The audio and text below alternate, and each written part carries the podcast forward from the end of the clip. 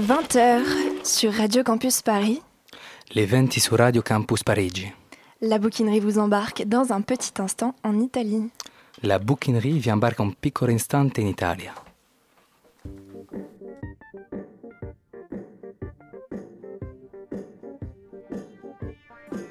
Tant qu'il y a des pages, Des mots. Des mots, des mots, des mots, Pas. Et putain que ça se même si ça se lit en diagonale, à la verticale, la tête en bas. La tête en bas. Ici, ça se lit aux toilettes aussi. Ouais, aussi. Ben, c'est la bouquinerie. Un mardi sur deux. Sur Radio Campus Paris. Bonsoir à toutes et à tous et bienvenue à la bouquinerie, l'émission bouquins et trompettes de Radio Campus Paris. Buonasera a tutti e benvenuti alla Bouquinerie, il radioprogramma che parla di libri e trombe di Radio Campus Parigi. Non, non, rien à voir avec les trompettes. En vrai, je voulais juste entendre ce joli mot en italien. No, niente da vedere con le trombe in realtà. Volevo solo sentire come si dice questa bella parola in italiano. Trompette. Tromba. C'est beau l'italien. Che bello l'italiano. Ce soir, au programme de la bouquinerie, vous l'aurez compris, un petit voyage à l'autre bout de la Méditerranée. Oui, on, fait notre sac à dos et on part en Italie. Questa sera il programma, l'avrete capito, un piccolo viaggio all'altro lato del Mediterraneo. La Bouquinerie fa il suo zaino e parte in Italia. Il faut dire qu'après la lecture du roman La piste Pasolini de Pierre Adrien, on s'est mis à avoir une bougeotte pas possible. Bisogna dire che dopo la lettura del romanzo La pista Pasolini di Pietro Adrian ci siamo messi a muoverci dappertutto. À 23 ans, l'auteur a publié aux éditions des Équateurs le récit de son voyage sur les traces de Pasolini. Ce réalisateur italien, mais également poète, romancier, homme de belles idées, bref, cette personne magnifique. A 23 anni lo scrittore ha pubblicato dell'edizione des Équateurs il racconto del suo viaggio sulle tracce di Pasolini, questo realizzatore italiano, ma ugualmente poeta, scrittore, uomo di belle idee, un uomo incredibile, insomma. Je ne comprends rien. Bonsoir Pierre Adrien. Bonsoir. Buonasera. Petit voyage à la bouquinerie, donc à vos côtés ce soir. On va discuter de vos tribulations, de vos rencontres, de votre livre, de vos idées et peut-être même d'autres choses. Si ça vous dit, vous partez avec nous? Oui, je pars avec vous, avec plaisir. Super. Euh, je, bon, je vous rassure, toute l'émission ne sera pas traduite en italien phrase par phrase. Rassicuratevi, tutto il programma non sarà tradotto, frase dopo frase, C'est juste pour l'intro parce qu'on a un traducteur, alors on en profite. Solamente per l'introduzione, perché abbiamo un traduttore, quindi ne, abbiamo- ne dobbiamo approfittare. Merci beaucoup Solal d'être venu nous prêter un peu de ta jolie langue natale ce soir. Merci à toi, Anna. Et Eric est également avec nous ce soir. Salut Eric. Salut, bonsoir, buonasera. Waouh, t'as révisé avant de venir Ouh, je suis lancé. On retrouve ton reportage vers 20h40. Tu es parti dans une librairie italienne. Oui, tout à fait, rue des Rois de Sicile. Je suis allé voir euh, Fortunato Tramuto, euh, un grand libraire. Un grand, grand comme ça. Chers auditeurs, chères auditrices, faites vos valises et venez découvrir ou redécouvrir Pierre Paolo Pasolini et Pierre Adrien avec nous. Cari ascoltatori, fate le vostre valigie e venite a scoprire o riscoprire Pier Paolo Pasolini e Pietro Adrian con noi. Bouquinerie. Bouquiné. Bouquinaire. Bouquinal. Bouquineux. Bouquineuse. Bouquinarienne. Bouquinairement. Bouquinant. Bouquinon. Bouquin.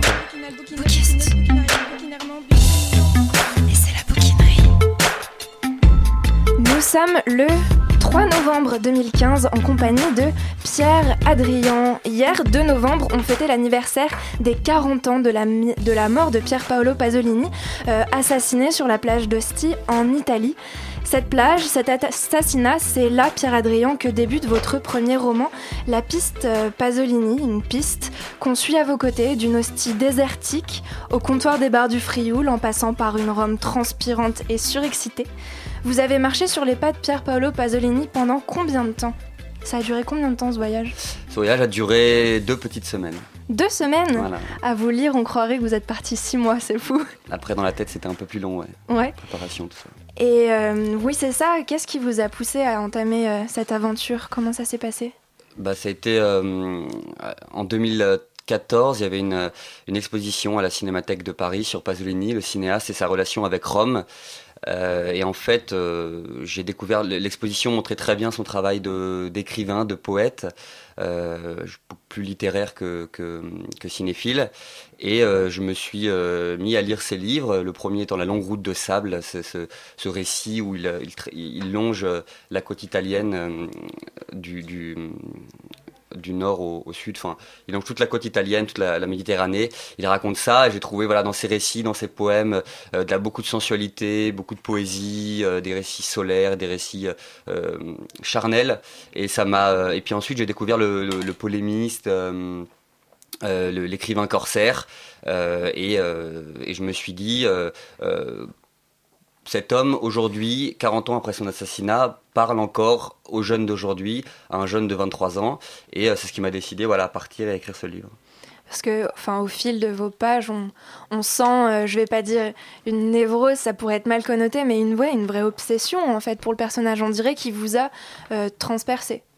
il y a une obsession euh, euh, et puis il y avait une, il y avait une recherche c'est vrai que c'est un écrivain le poète est quelqu'un de voilà c'est quelqu'un d'assez torturé quelqu'un de très très cérébral et, je pense que dans ma dans ma recherche de Pasolini il y avait aussi peut-être euh, voilà une recherche euh, personnelle les questions qu'il se posait il y avait des questions que, que je me pose qu'on se pose autour de moi ou qu'on peut voilà qu'on peut se poser à, à 23 ans donc euh, euh, oui, oui, c'est obsessionnel, c'est le mot. Ouais. Parce que voilà, on apprend à connaître euh, Pasolini tout du long de votre livre, euh, qui est pourtant pas chronologique. On fait des allers-retours dans sa vie, et le personnage, il va se dévoiler euh, un peu dans ses subtilités, ses contradictions, et à travers plusieurs choses. D'abord à travers les lieux de son passage que vous allez visiter.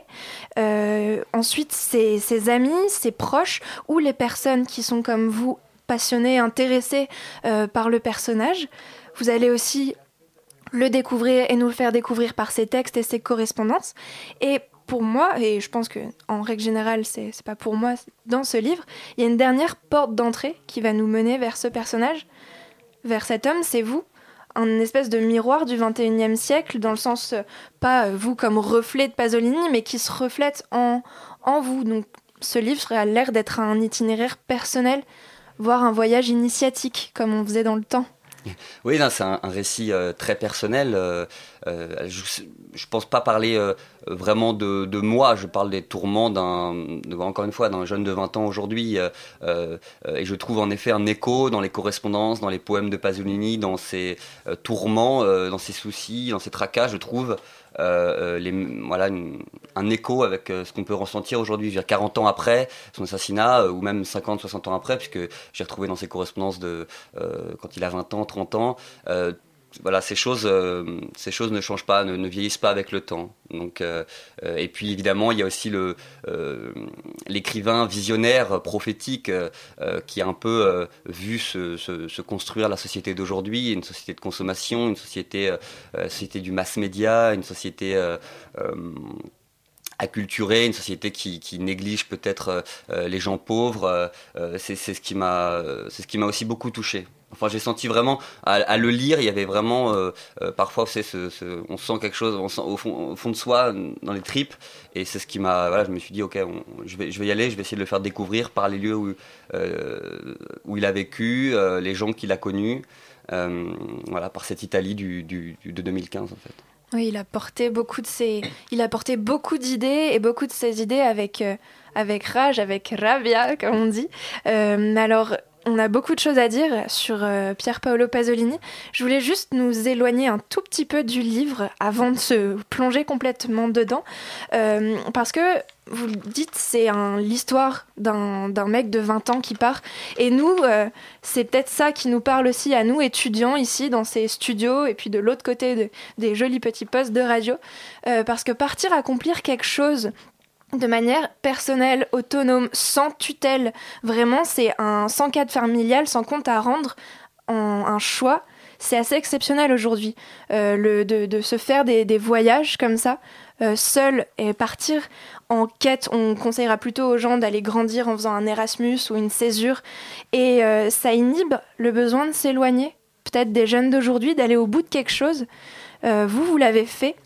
Et j'aimerais qu'au-delà du livre, vous nous expliquiez ce que c'est que de foutre le camp avec une idée folle quand on est étudiant. Euh, je, pense que déjà le voyage, euh, euh, se fait, euh, moi le voyage se fait beaucoup par les livres, hein, se fait beaucoup dans la tête. Je pense qu'il n'y a pas besoin de partir. euh, euh, je crois que c'est l'écrivain américain qui disait Philippe Ross que, que euh, un, voyage en métro peut être peut apporter beaucoup plus de choses qu'un voyage qu'un voyage par delà les mers. Euh, bon, c'est un peu un peu un peu fort, mais voilà, je pense que le, le voyage se fait déjà dans, dans dans la tête, se fait aussi dans les relations humaines, hein, et euh, voilà, moi je j'ai pas ressenti le besoin de, de c'est pas forcément le besoin de voyage euh, chez Pasolini.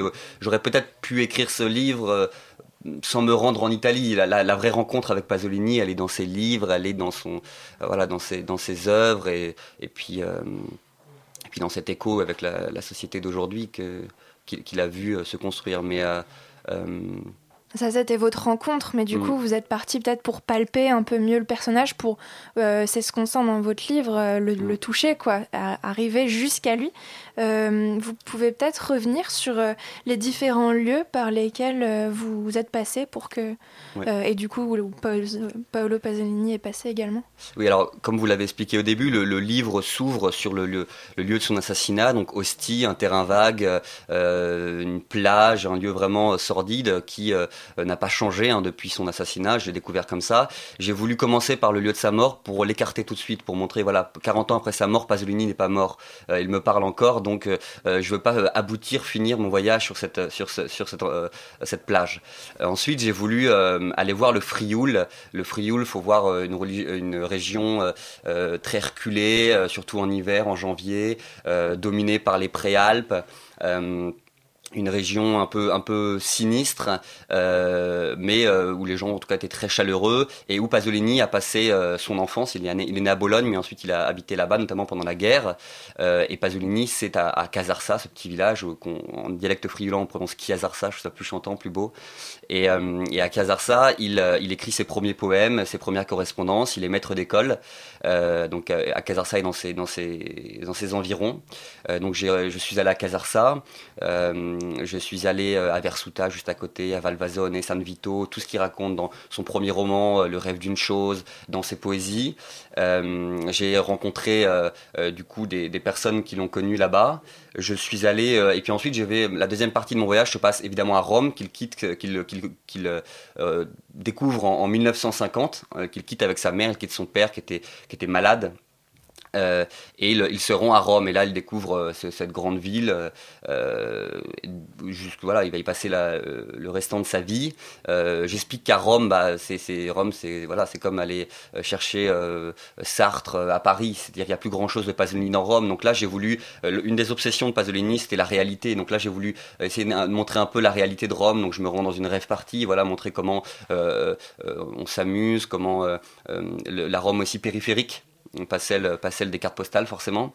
Euh, et puis j'ai fini ce voyage euh, avec un lieu euh, qui m'avait, qui me fascinait. Je savais que j'allais finir mon voyage ici. C'est à Viterbo, c'est au nord de, Rome, à 1h30.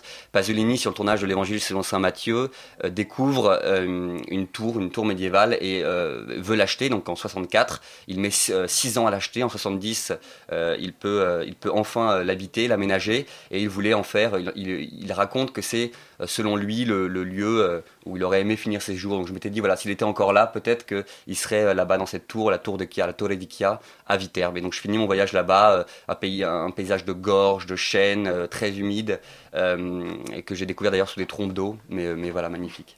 Et euh, la question, justement, euh, où serait euh, Paolo Pasolini aujourd'hui? Vous l'avez posée à toutes les personnes que vous avez rencontrées sur, euh, sur votre chemin. Ça a été facile d'entrer en contact comme ça avec des personnes qui, pour la plupart, sont quand même des personnes âgées euh, aujourd'hui, euh, qui est rentré finalement dans leur intimité parce qu'on leur parle d'un auteur euh, mondialement connu, mais on leur parle aussi d'un ami qu'ils ont perdu. Tout le monde vous a, ouvert grand la porte? Pas tout le monde, par exemple, pas, je n'ai pas eu la chance de, de rencontrer Graziella Ciarcotti, ça, donc qui est son ayant droit, sa petite cousine, euh, qui était euh, malade quand je suis parti là-bas, euh, euh, mais que j'ai eu, euh, j'ai eu par euh, par, let- euh, par lettre, euh, euh, qui m'a donné quelques quelques indices sur lui. Mais j'ai oui, j'ai pu rencontrer son cousin Nicolas Aldini, très vieux, je l'ai rencontré à Trévise. Euh, là, j'avais son adresse, euh, j'ai sonné à l'improviste et euh, il était là et on, a discuté. C'était très touchant. Oui, euh, ça n'a pas été très dur. Les gens les gens parlent parlaient facilement avec euh, euh, nostalgie, avec euh, voilà Pasolini, c'est quelqu'un qui qui avait quand même un charisme, qui était c'était un meneur. hein. Donc, euh, donc il, a- avait une certaine, une certaine fascination pour lui encore aujourd'hui et je l'ai retrouvé euh, chez ces gens-là. Mais il y a eu avant tout ça un grand travail euh, d'enquête entre guillemets, c'est-à-dire j'avais pris toutes euh, les biographies sur Pasolini, j'avais noté les noms des gens, ceux qui étaient morts, ceux qui vivaient encore, comment avoir leur adresse, euh, comment les, le- les joindre. Et puis euh, il y a aussi les, rencontres qu'on fait, euh, euh, les rencontres euh, inopinées, par exemple celle que j'ai faite euh, dans ce petit bar de, de Casarsa avec euh, celui qui dirigeait ce bar qui a plus de 90 ans, qui on, je bois des verres de vin et qui, euh, qui était voilà qui, qui, habitait avec Pasolini en- à Casarsa. Et là, ça s'est fait voilà, ça s'est fait vraiment sur le sur l'instinct, euh, c'est fait comme ça et ça c'était puis ça c'est cer- certainement les plus belles rencontres celles qui sont pas prévues. Alors on va se plonger euh, tout de suite euh, dans, ces rencontres. On écoute un petit morceau de musique tout droit sorti de votre discothèque, Pierre-Adrien, et ensuite on écoutera une lecture, donc un extrait de votre livre.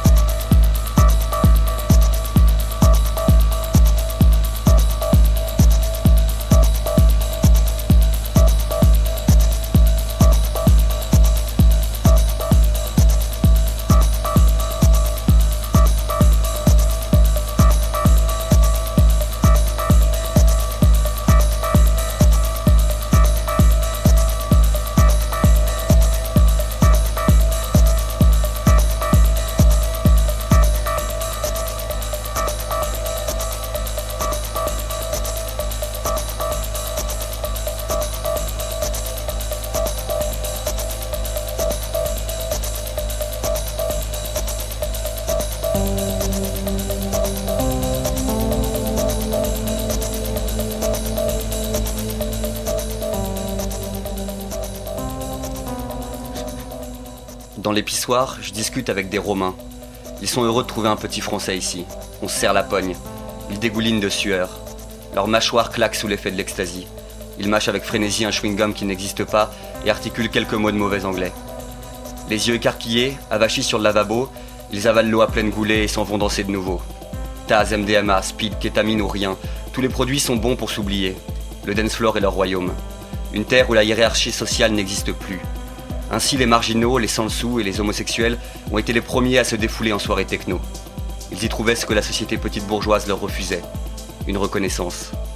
La techno, les drogues, la religion, voici les retraites d'un monde qu'on ne comprend plus. Autour de moi, je vois le fossé qui se creuse entre les modèles diffusés en HD par la société de consommation et ceux qui m'entourent. La techno, sombre comme la foule qu'elle attire, porte notre deuil. Elle est notre moyen d'expression, à nous, jeunes héritiers des excès de nos aînés, des années 90 acquis au fric, à la débauche des traders alcooliques et coquets. Je me défoule comme je peux. Dans l'obscurité, en marge, je pars chercher la liberté. Je remarque combien nous sommes de plus en plus à chercher le scandale, enfermés dans notre solitude comme des malades. Aves incompris. Seulement, le scandale n'est pas toujours là où on pense. Les drogues de synthèse fardent un paquet de désaccès. Désolante chimère. Car aujourd'hui, plus que jamais, l'acte le plus scandaleux est celui de croire en Dieu. Premier bâillement, pupille effacée, la fatigue me prend. Il n'y a que ma tête pour battre au rythme des basses. Les jambes usées, je quitte le hangar après avoir passé mon numéro de téléphone à des inconnus que je ne reverrai certainement pas. On ne sait jamais, mais ces relations nocturnes, éphémères, sont souvent vouées à l'échec. L'amitié comme une velléité. Les oreilles bourdonnantes, je m'éloigne. On formera une belle génération de sourds avec les watts qu'on s'envoie chaque jour à la figure. Voilà bien un des seuls présages auxquels je me fie. Dehors, le silence est terrifiant. Les oiseaux de nuit retrouvent leur nid. Je rejoins ma voiture. Sur les trois prostituées, deux sont encore là. La dernière a dû rentrer dans ses frais. Je les salue vaguement, grelottant de fatigue. C'est l'obscurité. La vision de ces prostituées derrière mon pare-brise embué, cette nuit qui stagne encore à 6 heures du matin, m'oblige à relever quelques verres de Pasolini. J'abaisse la banquette, avant et commence une sieste, indispensable si je veux rejoindre le centre de Rome, sans m'effondrer sur une chicane. Je m'éveille des heures plus tard, le jour est venu sans prévenir, arrosant la carrosserie et les vitres. Tout colle. La voiture sent le l'aération chimique, le sapin désodorisant. La gorge est sèche. Un coup d'essuie-glace, mes prostituées ne sont plus là. Elles se sont volatilisées avec la lumière. Je prends la Via Salaria comme une trachée qui se jette dans Rome qui bat timidement. Près de Termini, ce dimanche matin, les rues sont désolées. Seuls les immigrés apparaissent. Ils sortent des dortoirs où on les parque autour de la gare centrale. Docilement, ils s'apprêtent à recommencer leurs tâches quotidiennes. Emmerder les touristes pour un porte-clés du Colisée ou une perche à selfie. L'œil alerte, ils s'éparpilleront à la vue de la première voiture des carabiniers. Et puis ils reviendront, comme des abeilles à la ruche. Les plus chanceux ont dégoté une carte de séjour pour un boulot de balayeur ou de poinçonneur dans les cartes japonais. Ce sont les premiers levés, leur vie importe peu. Aussitôt leur besogne accomplie, ils, disparaissent dans ces trous à rats autour de Termini. Existence parallèle, déracinée. La même au pied de la colonne Trajane, de la tour Eiffel ou sur le carrefour de Piccadilly Circus. Triste main-d'œuvre à bas prix. Elle arrange tout le monde, idiote utile, dernier prolétariat. Les immigrés s'échouent par milliers sur les côtes italiennes. Le reste creuse sa tombe dans les bas-fonds de la Méditerranée, devenu le cimetière des pauvres ambitieux, exploités par des passeurs qui font marcher leur affaire aussi bien que les grands patrons du CAC 40. Et une fois en Italie, pour les survivants, c'est retour à la case départ, ou envolée, ou envolée furtive vers la France et la Grande-Bretagne. Valait mieux être un enfant de l'Union européenne. Ceux-là à l'Est avancent plus facilement leurs pions. Mais le résultat reste le même, la création d'une classe sociale indigente. Déjà, en 1973, Pasolini écrivait Aujourd'hui, l'émigration, pareille à des alluvions, a rompu les digues, qui retenaient le peuple des pauvres dans les anciennes réserves. Des fleuves de jeunes pauvres sont passés par ces digues, emportés pour peupler d'autres mondes, des mondes de prolétaires ou de bourgeois. Un type nouveau d'inadapté s'est créé, qui n'a pas de modèle auquel se conformer, ce qui lui aurait donné une sorte d'équilibre consacré. Il avait deviné que le nouveau prolétariat c'était eux. Il savait l'importance de leur exploitation par le pouvoir. Quarante ans plus tard, les métropoles ont chacune leur ghetto. On se noie en famille dans la même mer.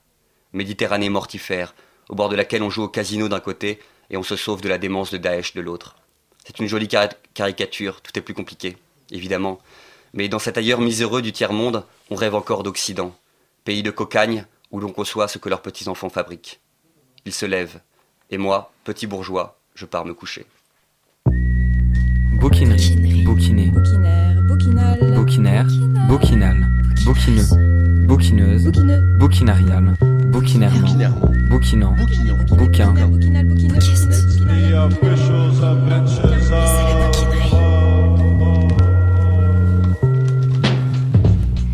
Extrait de La piste Pasolini, lu par son auteur Pierre Adrian à l'instant sur Radio Campus Paris. Musique et lecture se confondaient presque euh, au début du chapitre 12 de votre roman. Euh, donc avant euh, dernier chapitre, vous êtes à Rome, vous êtes allé danser, transpirer sauvagement en boîte de nuit. Et cette escapade nocturne, elle trouve sa place dans votre histoire? Parce que vous, vous arrivez à justifier et à mettre en lien presque Pasolini et la musique électronique. Donc euh, peut-être je vais vous demander pourquoi est-ce que c'est ce passage précisément que vous avez voulu nous lire? Qu'est-ce qu'il exprime? Euh, donc c'est un passage, vous l'avez souligné, qui se passe euh, dans une sorte de, rêve party en périphérie de Rome, assez loin du centre, dans, des grands hangars. Et voilà, j'ai par du bouche à l'oreille, j'avais entendu parler de cette soirée. Et je voulais un peu me, un peu euh, euh, voir cette, cette vie des marges, parce que je crois que Pasolini avait voilà une, vie en marge. Il y avait aussi, euh, il y a aussi un côté sombre de Pasolini. Cette, euh, il écrivait je, je travaille toute la journée comme un, comme un moine et la nuit je rôde, euh, je rôde comme un matou à la recherche de l'amour. Donc il avait aussi toute ce- cette vie nocturne, euh, cette vie où il, euh, où il cherchait, il prenait du risque, il prenait aussi du plaisir euh, et, euh, une vie de, de, terrain vague quand même. Il y avait beaucoup ce côté euh, qui, sur lequel il, finira, il sera assassiné le, le 2 novembre 75. Du coup, j'ai voulu voir un peu justement bah, ces terrains vagues, cette vie des marches, cette vie un peu souterraine. Donc, euh, donc je me rends euh, dans une soirée techno et j'explique que cette musique euh, qui, naît, euh, qui, naît à Détroit, à Berlin, dans des villes justement euh, pauvres, euh, attire d'abord des, des, des, justement des gens pauvres, des marginaux, attire des est une ville un peu euh, est une musique pardon un peu euh, euh, qui va justement à rebours de la de la, de société de consommation. Il n'y a pas de, de, belles paroles il n'y a pas de de clips avec des jolies filles à poil ou du fric. Enfin je veux dire c'est très épuré c'est très mental très cérébral une musique très très poétique hypnotique. Et justement je, pensais je m'étais dit voilà peut-être que aujourd'hui montrer aussi la réalité de Rome la réalité subversive, euh, la réalité des, terrains vagues de Rome, c'est peut-être se rendre là. Et euh, j'ai pas été déçu. J'ai voilà, j'ai vu ça. Et alors je parle de prostituées parce que euh, j'avais garé ma voiture à un endroit où, des où des euh, prostituées tapinaient. Et voilà, j'ai fumé quelques cigarettes avec eux, avec elles, parlé, et puis je les retrouve justement à la sortie de la boîte de sortie de cette rave. et Je, les retrouve qui étaient toujours en train de travailler. Et puis au moment où je m'éveille, elles ont, elles ont disparu. Et euh, donc on opère euh, dans ce passage un glissement tout doucement. On est avec vous dans la boîte de nuit, on rentre dans la voiture et ensuite on part avec vos idées. Euh, vos idées sur la mer, vos idées sur ce que les, les médias aiment appeler aujourd'hui la crise des réfugiés. C'est déjà c'est un exercice, on va dire, littéraire vraiment très, très touchant et réussi de, de, de nous emmener comme ça sur un sujet qui, qui, touche, qui nous touche tout le monde aujourd'hui. Euh, comment vous est venu Enfin, est-ce que c'est vraiment ça ce qui s'est passé à la sortie d'une rave dans votre bagnole à moitié endormie? C'est tout, tout à coup, c'est ça qui vous a qui vous est venu à l'idée et qui vous a pris et qui vous a un peu torturé aussi? Bah oui, on se retrouve un dimanche matin dans Rome. euh, là, pour le coup, il y a personne. hein, c'est comme se retrouver dans, dans, Paris un matin. euh, les touristes ont- euh, sont tous en train de dormir. Il est 6-7 heures du matin. Et c'est vrai que bah, les seuls gens qu'on voit, c'est comme quand on prend le métro à Paris le matin à 5-6 heures, 6 heures du matin. hein. Il y a que des, que des immigrés, que des femmes de ménage. euh, et du coup, voilà, je, je, je raconte ça. et puis parce que, bon, à- l'époque, au moment où j'écris ça, au moment où je suis parti, il n'y avait pas encore cette, enfin, il y avait déjà la crise des migrants, mais pas à tel point qu'on l'a vécu à la rentrée. Euh, et Pasolini, et surtout, l'a, l'a, l'a vu très vite. euh, cette, euh, il a très vite raconté que justement l'immigration euh, euh, allait devenir le nouveau prolétariat et qu'en fait ces gens-là, euh, en, manque de repères, allaient, avoir qu'un seul modèle, celui du petit bourgeois, celui de la société de consommation, euh, euh, voilà, une sorte de, déracinement. Et, euh, il a notamment écrit un, poème qui s'appelle La prophétie, où il imagine justement des milliers de migrants euh, converger vers, vers l'Europe. Donc c'est voilà, encore une fois un Pasolini prophétique, visionnaire, je trouve. J'en profite pour euh, dresser un petit portrait parce qu'on du coup on n'a pas trop parlé du personnage. Enfin, on n'a pas posé les bases, même si sûrement beaucoup de nos auditeurs les, connaissent. Euh, anticapitaliste, anticlérical, anticonformiste, antiraciste, antifasciste, euh, tout ça, ça résonne pas mal. Anti-avortement aussi, si j'ai bien compris. Euh, fan de foot, faut le préciser, amoureux, euh, fou amoureux des hommes, des humains. Euh, vous vous êtes pas lancé sur la piste de n'importe qui hein. et du penseur peut-être le plus facile à saisir, au contraire. Parce qu'il y a des choses quand même chez ce personnage qui nous échappent. Il est vraiment plein de contradictions. Est-ce que vous, vous avez l'impression d'avoir... Euh, que encore il y a ces, points qui vous échappent dans sa pensée ou? Bien sûr, bien sûr, c'est un homme extrêmement paradoxal. Euh, et puis on l'est tous. Enfin, c'est, je pense qu'il n'y a rien de, euh, rien de plus ennuyeux que quelqu'un qui, est extrêmement cohérent, euh, de, trop rationnel. C'est un poète, c'est un, écrivain, donc c'est, euh, il revient, il, revient sur ce qui, sur ce qu'il dit. Par exemple, vous preniez l'exemple de l'avortement. Bon, l'avortement, il s'y oppose fermement avant de, dire non, je suis pour une, je suis pour une autorisation, mais lente, douloureuse. Enfin, euh, pareil quand il commence le cinéma, il dit je suis prêt à, à arrêter la poésie pour le cinéma, si ça, euh, pour montrer la réalité. Donc en fait, euh, il est tout, puis finalement non, il, quittera jamais la poésie. Donc il y a beaucoup de euh, beaucoup de paradoxes dans Pasolini, mais c'est évidemment ce qui le rend ce qui le rend intéressant. Et, et, encore une fois, je ne le suis pas partout. Euh, je ne le suis pas partout. Euh, et heureusement, et je dis que certaines œuvres de Pasolini m'échappent, mais tant mieux, peut-être que je les redécouvrirai plus tard. Par exemple, Pétrole, son roman inachevé, euh, par exemple, certains films qui ont, qui ont euh, Théorème, j'ai un peu du mal. Je, n'ai pas tout absorbé. Voilà, il y a eu beaucoup de naïveté évidemment dans ce voyage, mais, mais, évidemment, il y a beaucoup de points sur lesquels il m'échappe. Eric, tu avais une question? Euh, Non, peut-être une remarque, mais je pense que c'est une remarque que, que vous êtes faite euh, vous-même. C'est par rapport euh, au respect, à la lettre ou à l'esprit de, Pasolini. Dans l'extrait que vous avez euh, lu, on sent vraiment un, respect à la lettre. On sent un peu le style de, Pasolini, quelque chose de cru, mais en même temps très passionné très, très fort. Et en même temps, euh, je sens comme un, un dépit d'être du côté de la classe bourgeoise que lui-même euh, fustigeait. Donc, est-ce que vous avez senti aussi le besoin de vous immerger euh, chez ces immigrés qui étaient là à côté de Termini? Euh, Comme lui, il l'a fait. Bah, il faut savoir déjà que Pasolini euh, déjà était, euh, le, le reconnaissait lui-même. Il disait je suis un fils à papa, je suis un petit bourgeois. euh, euh, et, et il disait une vidéo où on le voit, je crois qu'il est avec Ninetto Davoli, son acteur fétiche, et il montre et Ninetto lui demande mais pourquoi tu vas filmer tous ces gamins là dans les dans les dans les faubourgs etc. Pourquoi tu vas tu vas montrer tout ça? Et puis il dit regarde-les, est-ce que tu les trouves pas plus intéressants que les fils à papa? Il dit moi je suis un fils à papa, tu vois. Et bah eux, eux tu trouves pas qu'ils sont plus intéressants, qu'il y a plus de choses à raconter sur eux? Donc c'est vrai que oui, je pense qu'il y a plus de, choses à raconter sur des destins brisés, sur ces, ces, ces déracinés, sur ces champs-là, que, que sur... euh, euh, après, je pense qu'aujourd'hui, on est tous euh, plus ou moins euh, bourgeois, entre guillemets, au sens du terme, ce terme qui veut, c'est vrai plus dire grand-chose aujourd'hui, mais euh, on a tous, on vit tous dans un certain confort, euh, dans une certaine... euh, enfin, on a, voilà, on a un mode de vie... qui- comme, comme il le disait, là, il, c'était parce qu'il était communiste, en fait. Bourgeois, ça représente une classe qui, qui donnait les normes, en fait. Ouais. Et euh, euh, oui, non, j'ai vraiment eu l'impression qu'il y avait une euh, que vous vouliez vous immerger chez, chez, chez ces immigrés et que quand vous avez dit euh, l'acte scandaleux c'est croire en Dieu, Mm. ça ça m'a fait penser aussi à une certaine actualité maintenant. C'est-à-dire que euh, ce, qui est, ce qui est le levier de Pasolini maintenant c'est peut-être euh, croire en Dieu. C'est peut-être ça peut-être ce que vous avez voulu dire. Ouais, ce que je veux dire, bah, quand vous, euh, vous dites, voilà, immerger auprès des immigrés, oui, les raconter, enfin, ne pas oublier ces gens-là, en parler, quoi. Et, Pa- et Pasolini, en tout cas, c'est ce qu'il faisait, parler, il parlait des, des fils de rien, des déshérités, quoi, de, des, inconnus, quoi. Alors Pasolini, il a été assassiné pour ses idées parce qu'il a bouclé jamais, à travers des textes, des poèmes, des films, des articles, du théâtre. Il s'exprimait envers et contre tous, et je vous propose d'écouter ces mots. Pierre Paolo Pasolini, l'Arabia.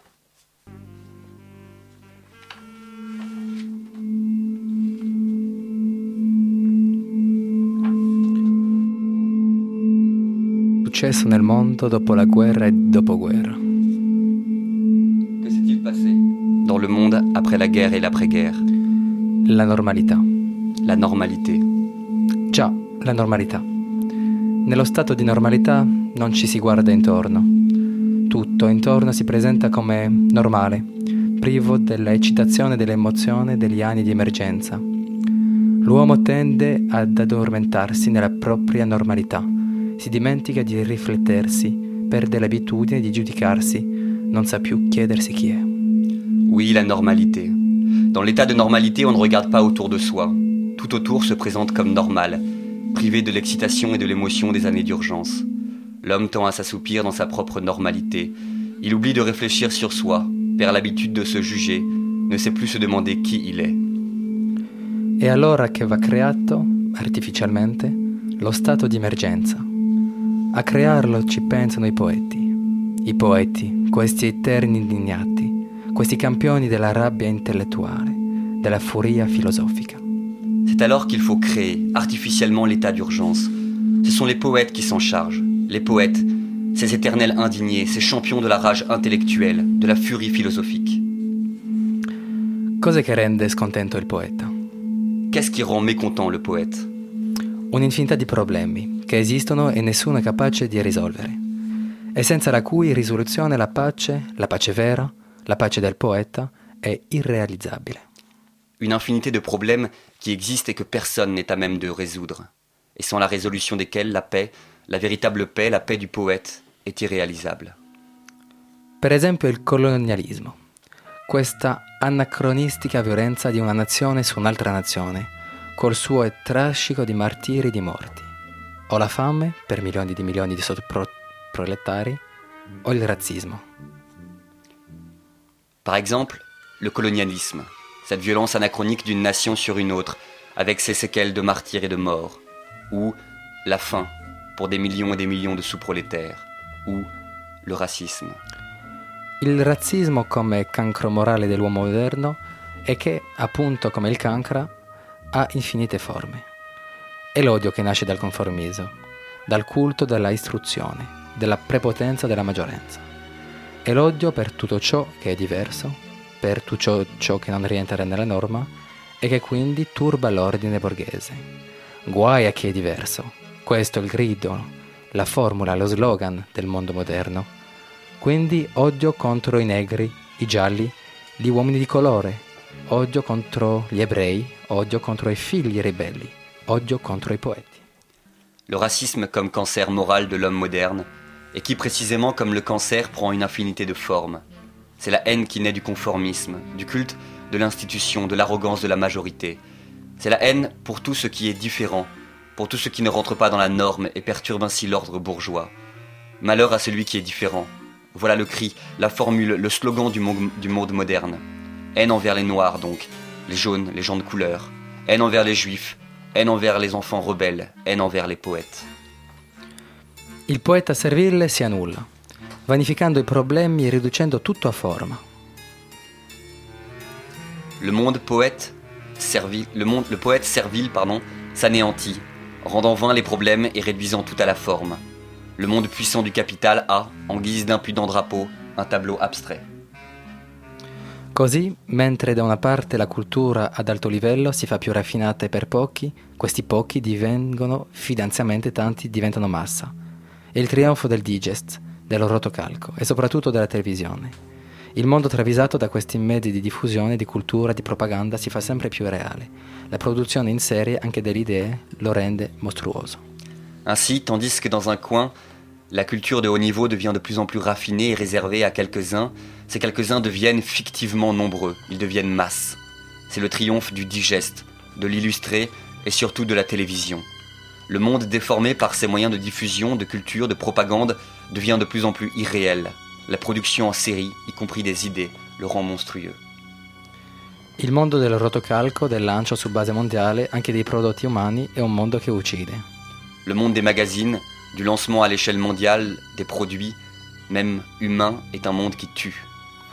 Povera dolce Marilyn, sorellina ubbidiente, carica della tua bellezza come di una fatalità che rallegra e uccide. Forse tu hai presa la strada giusta, ce l'hai insegnata. Il tuo bianco, il tuo oro, il tuo sorriso impudico per gentilezza, passivo per timidezza.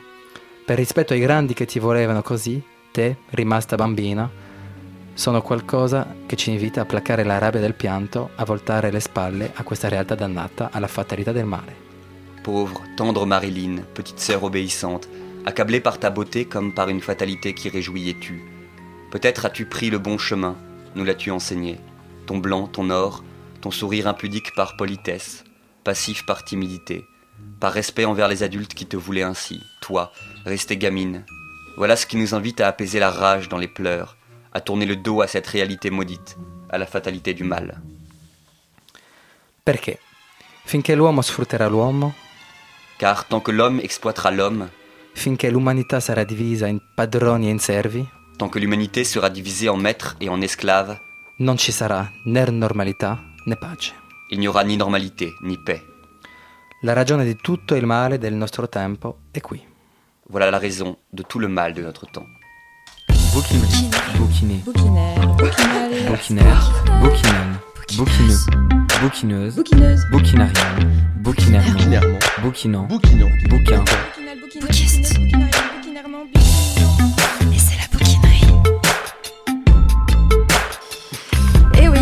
euh, franco-italien euh, ce soir euh, sur Radio Campus Paris. Un extrait de La Rabbia, donc un, texte, et un film de Pier Paolo Pasolini, lu par Pierre Adrien et Solal Trogu en italien. Vous avez dû le lire, le poncer ce texte. Vous avez tout lu de Pasolini? J'ai pas, j'ai pas tout lu, mais c'est vrai que j'ai lu, dévoré ses livres un à un. Euh, j'ai presque tout lu. Et La Rage, par exemple, ce, ce qu'on vient de lire, euh, j'ai eu la chance justement de rencontrer euh, le, le dernier témoin de la Rabia, de la Rage, Carlo Di Carlo, qui a travaillé avec Pasolini là-dessus, donc qui m'a raconté justement comment ça s'était passé. C'était d'abord qu'on avait refusé ce qu'il avait fait, cette espèce de poème, parce que c'était beaucoup trop engagé, beaucoup trop à gauche, et que finalement, pour, euh, pour équilibrer, ils avaient demandé à, à, qui était un, homme plutôt un homme de droite, euh, monarchiste, euh, de, de faire une autre version qui serait, qui viendrait un peu en contrepoint. En contrepoint voilà. Et euh, c'est assez euh, cocasse euh, parce que ce texte, c'est pas la première fois qu'on l'entend à la bouquinerie. En fait, le 13 janvier 2015, c'était la première bouquinerie de l'année. Et à quelques jours, donc après les événements Charlie, on se sentait pas trop de faire une émission comme d'habitude. Et donc on a choisi euh, d'inviter euh, plein d'animateurs de la radio à lire des textes euh, sur le thème des grandes gueules. On leur disait lisez des textes qui, vous parlent là, que vous avez envie de lire, faites parler des gens qui vous aimeriez qu'ils puissent parler aujourd'hui. Et euh, Flore, elle, a lu la Rabia, donc de Pasolini, ce même texte, les mêmes mots, à nouveau prononcés dans cette émission à moins d'un an d'intervalle. Euh, on croirait bien que Pasolini est effectivement d'une brûlante actualité, euh, que notre jeunesse s'y réfère, s'y console aussi. Alors on écoute Flore, qui va nous expliquer pourquoi elle a choisi ce texte. Pourquoi est-ce que j'ai choisi? D'abord parce que Pasolini, c'est un réalisateur qui a été assassiné pour ce qu'il disait et pour ce qu'il montrait. Euh, Il a été accusé d'avoir insulté la religion d'État. Euh, il était beaucoup trop à gauche pour beaucoup trop de gens. Et il a été assassiné donc sur cette plage d'Ostie, roué de coups, parce qu'il disait un peu trop fort ce qu'il pensait. Et donc c'était, je pense, particulièrement de circonstances. Et aussi parce que dans ce texte, comme dans tous ses films et dans tous ses poèmes, il revendique ben, une liberté d'expression et surtout, il revendique une particularité de l'art face aux médias. L'art a quelque chose à dire que les médias ne disent pas, que la télévision ne dit pas. Et l'art, la littérature, le cinéma, la poésie sont là pour, pour une rage et pour une colère et pour une passion. Donc euh, le texte que j'ai lu ne parle pas vraiment de c'est quoi la liberté d'expression, mais comment est-ce qu'on peut parler des choses. Et je trouve que les, les récents événements comme le 11 septembre montrent bien qu'il ne faut pas euh, avoir toujours une logorée, ressortir les mêmes choses en boucle et avoir une forme de curiosité malsaine et pernicieuse comme on l'a vu surtout sur certaines chaînes euh, gratuites de la TNT dont je tairai le nom, euh, qui ont un discours, euh, une absence de discours en fait. Et justement l'art, lui, a un discours et c'est pour ça qu'il faut, qu'il faut lire et écouter et regarder. Petit témoignage donc de Flore le 13, noven- euh, 13 janvier 2015. Euh, vous avez peut-être, euh, ça vous parle? Vous aimeriez peut-être réagir à ce qu'elle a dit? Non, bah c'est juste. Euh, euh, L'Arabia, c'est une œuvre d'engagement, une œuvre de, qui date de 1963, euh, une, une œuvre politique, sociale qui vient d'un poète. Donc, je crois que c'est ce qui, ce manque aujourd'hui, c'est avant tout des poètes. On a beaucoup d'intellectuels qui parlent, qui s'échangent les premières places à la télévision, les unes des journaux, mais pas un parmi eux est, est poète. C'est ce qui manque. Il n'y a pas d'écrivains ou de journalistes ou de ou d'hommes politiques ou de femmes politiques qui en, en laquelle vous qui vous parlent un tout petit peu aujourd'hui. C'est vraiment euh, Pas vraiment, je peux, je peux avoir des allures un peu euh, désenchantées, je peux être un peu désenchanté là-dessus, mais non, j'ai pas de, pas de, pas de personnes. Il y a des gens très courageux, hein, mais euh, je pense que les plus courageux sont ceux dont on ne parle pas, un peu les, les- les inconnus. je pense que il se crée plus de courage, parfois même plus de politique euh, euh, dans, les actions euh, locales, dans les actions souterraines, celles qu'on voit pas, que dans les assemblées et, et sur les plateaux de télé. Et désenchanté, vous avez utilisé ce mot.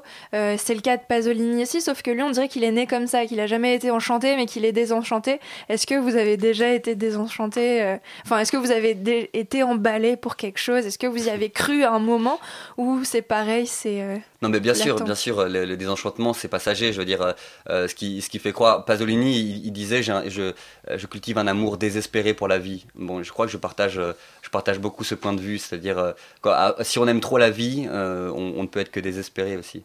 Donc, Euh, voilà, je pense que c'est un aller-retour un peu sans cesse euh, entre désenchantement, entre euh, espérance, mais faut, faut croire, hein, l'espérance est un, risque à courir, euh, disait Georges Bernanos. Bon, bah, je crois que voilà, j'essaye de finir ce livre notamment sur l'espérance, hein, pas, sur, pas sur le terrain vague d'Ostie, mais sur le, lieu, euh, le, cette tour de Kia dans lequel Pasolini aurait voulu vivre le reste des jours. Et de. Et autant au début du livre, je, répète que sur ce lieu du terrain vague, il n'y a rien à voir. À la fin, je, répète, euh, il faut toujours espérer. On va euh, toujours en Italie, après les, les, jolies lectures de Solal qui nous font un petit peu résonner euh, un bout de la Méditerranée. On va aller faire un tour dans un bout de Paris, euh, la librairie italienne, Eric, où tu nous emmènes. Oui, alors c'est à la rue des Rois de Sicile, dans le Marais. Donc c'est Quel hasard oui, quel hasard. Et c'est Fortunato Tramuta qui, qui s'occupe de cette librairie. Enfin, c'est lui qui l'a fondée. Il va tout expliquer. La librairie a été ouverte au mois de septembre de 1984 par un petit groupe d'amis, parmi lesquels, bon, il y avait moi aussi, voilà. Donc on était un petit groupe d'amis qui a eu cette idée et on a ouvert tout simplement, avec l'enthousiasme de l'époque. Est-ce que vous pensez qu'il y a des, auteurs italiens méconnus, pas traduits, euh, notamment euh, des auteurs contemporains? Oui, bon, il y a toujours des trous, il y a naturellement des manques, il y a un travail qu'il faut encore faire, mais quand même à partir des années 80, beaucoup de travail a été fait dans le domaine de la traduction. Hein. Et ils ont comblé, les éditeurs ont comblé beaucoup de vides qui existaient, soit dans le domaine contemporain, mais aussi dans le domaine des classiques. Donc la situation, j'oserais dire, est assez bonne aujourd'hui, même si les trous ont été comblés, mais les plus souvent avec une très grande confusion. Euh, D'ailleurs, vous, vous dites années 80, ça rejoint la, la date de, de, de, fondation de cette librairie. Oui, c'est un peu un hasard, mais bon, quand nous on a ouvert, on a ouvert aussi parce qu'on sentait quelque part qu'il y avait quelque chose qui bougeait il y avait une nouvelle génération de traducteurs, il y avait de l'italien en français, il y avait, des, euh, il y avait comme une effervescence. Euh, concernant le livre de Pierre Adrian, euh, La piste Pasolini, euh, est-ce que ça, ça, ça, veut dire quelque chose, vous, de montrer ce livre et de le vendre à la Tour de Babel où Pasolini aurait pu être quelqu'un d'autre? Un livre sur Pasolini, est-ce que ça aurait été un, pareil qu'un livre sur Visconti ou sur les frères Taviani? Moi, je dirais Pasolini,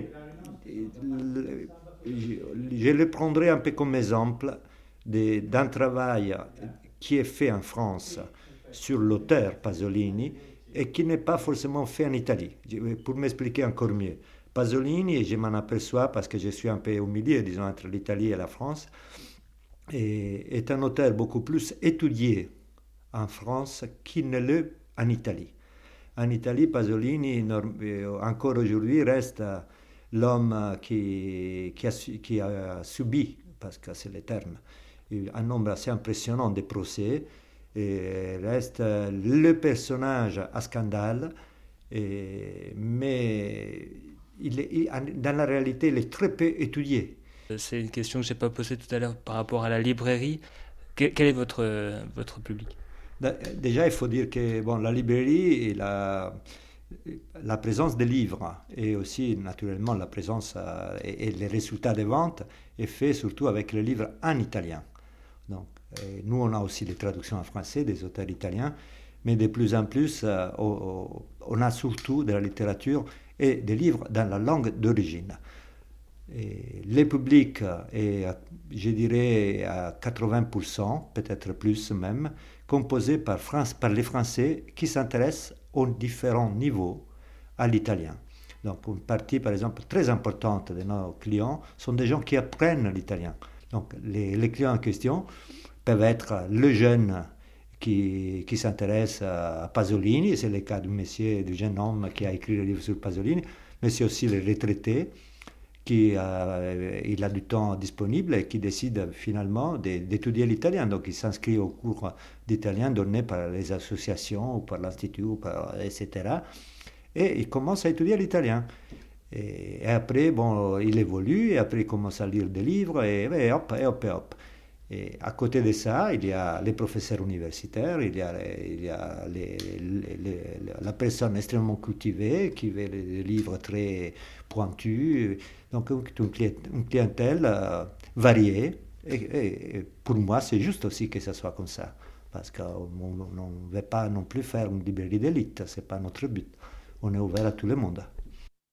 C'est une librairie et galerie.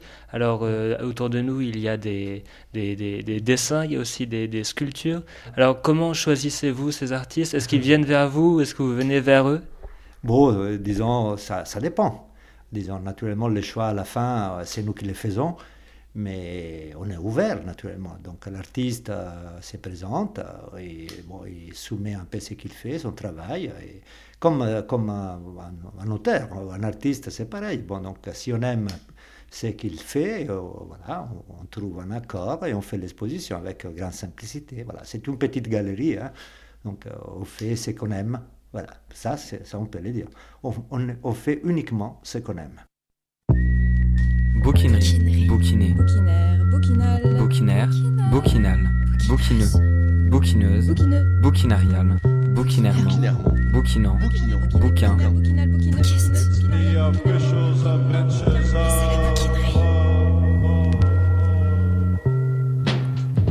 On fait uniquement ce qu'on aime.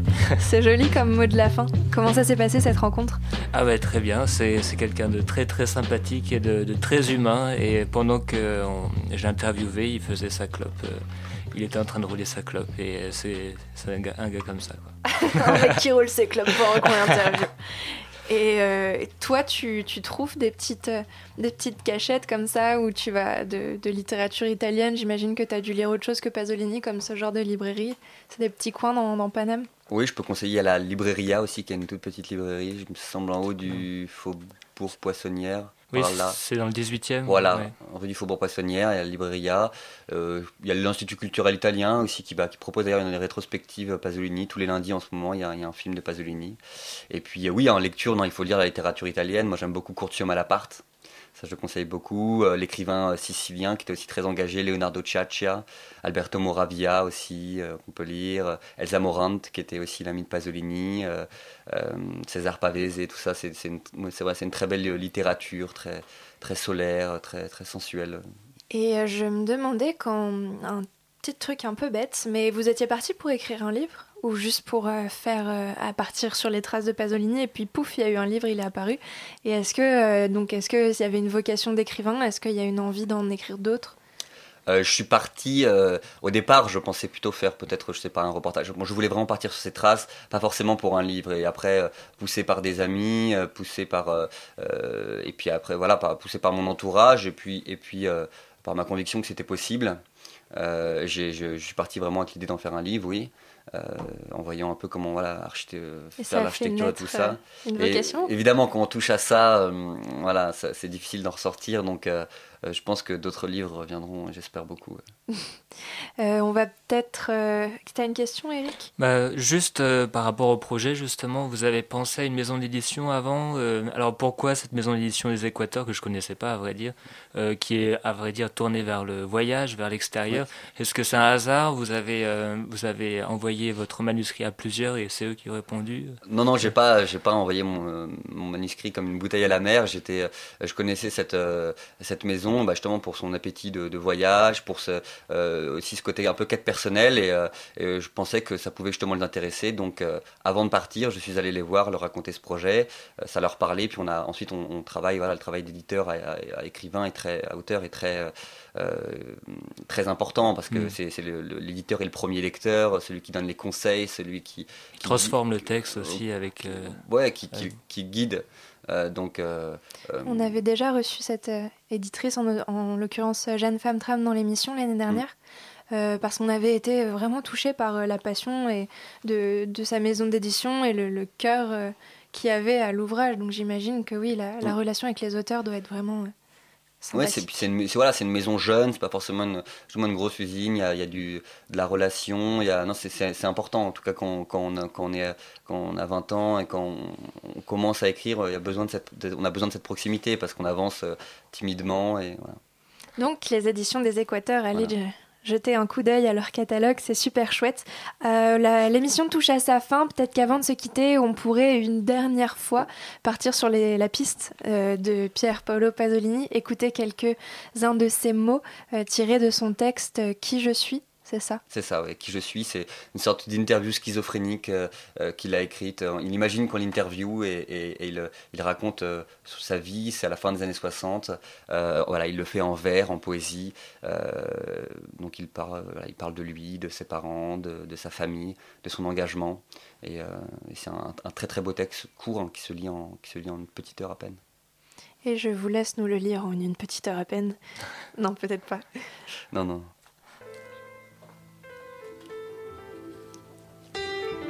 Mais je ne fais qu'un poème bio-bibliographique.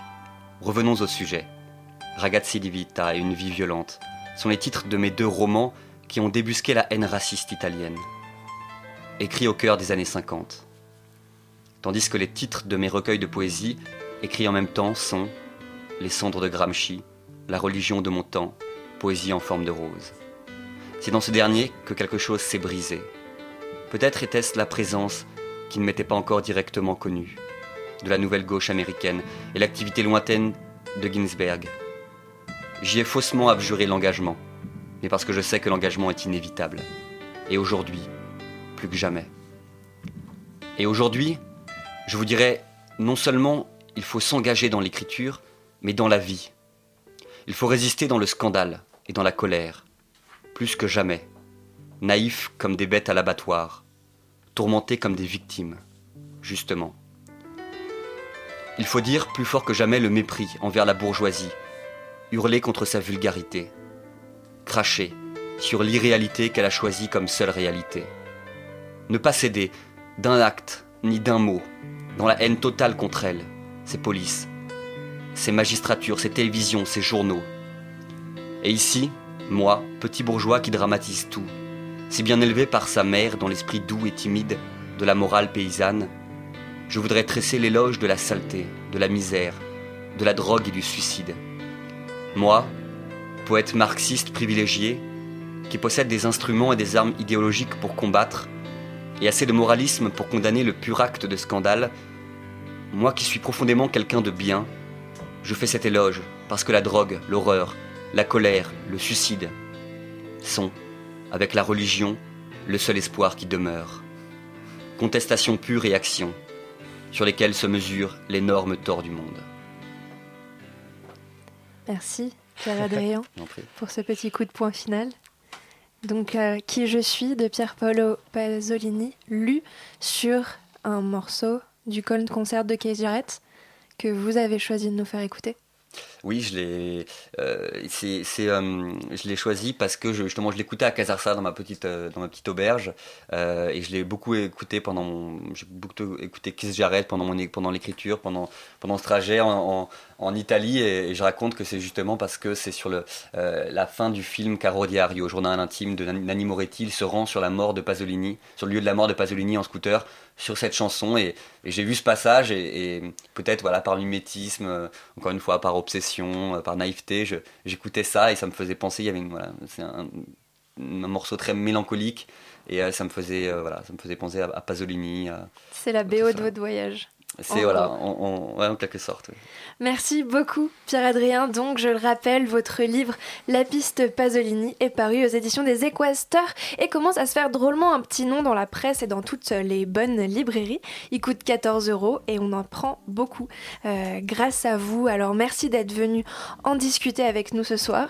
Merci pour votre accueil. Et merci à Solal d'avoir fait vibrer la langue de Pasolini dans ses studios. Eh, merci à toi, Anna. Merci. Tu nous as un peu rapproché de lui encore. Eric, je ne sais pas encore où tu iras la semaine prochaine faire un tour, mais ce Moi sera super. J'en suis sûre. Ah oui, sans Toi doute. aussi. Et euh, un grand merci à Tiffany à la réalisation ce soir. On lui fait euh, coucou Tiffany, merci beaucoup. Et tout de suite, euh, Radio Campus Paris, ça continue.